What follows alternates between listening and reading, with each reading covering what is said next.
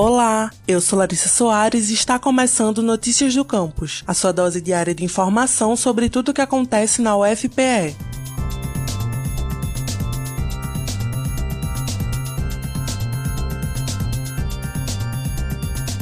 A Universidade Federal de Pernambuco, em parceria com a Associação dos Docentes da UFPE, a ADUFEP, lançou o calendário comemorativo 100 anos Paulo Freire. A obra que celebra os 100 anos de nascimento do patrono da educação brasileira conta com citações, informações didáticas e datas marcantes da trajetória do educador. A publicação virtual está disponível de forma gratuita e pode ser obtida através do link bit.ly calendário PF.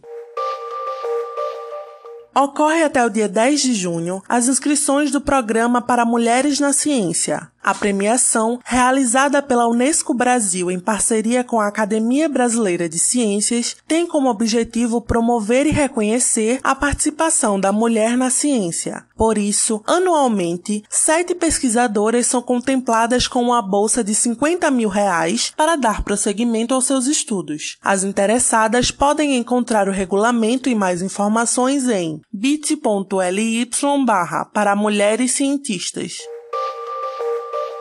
Já está disponível nas plataformas de streaming o quarto episódio da série Antropológicas.doc. O projeto em podcast, produzido por estudantes e professores da UFPE, faz parte do programa de extensão Museológicas Podcast e tem como objetivo abordar filmes etnográficos e documentários sociais a partir de conversas com seus realizadores. Você encontra a série completa do podcast em bit.ly antropológicas.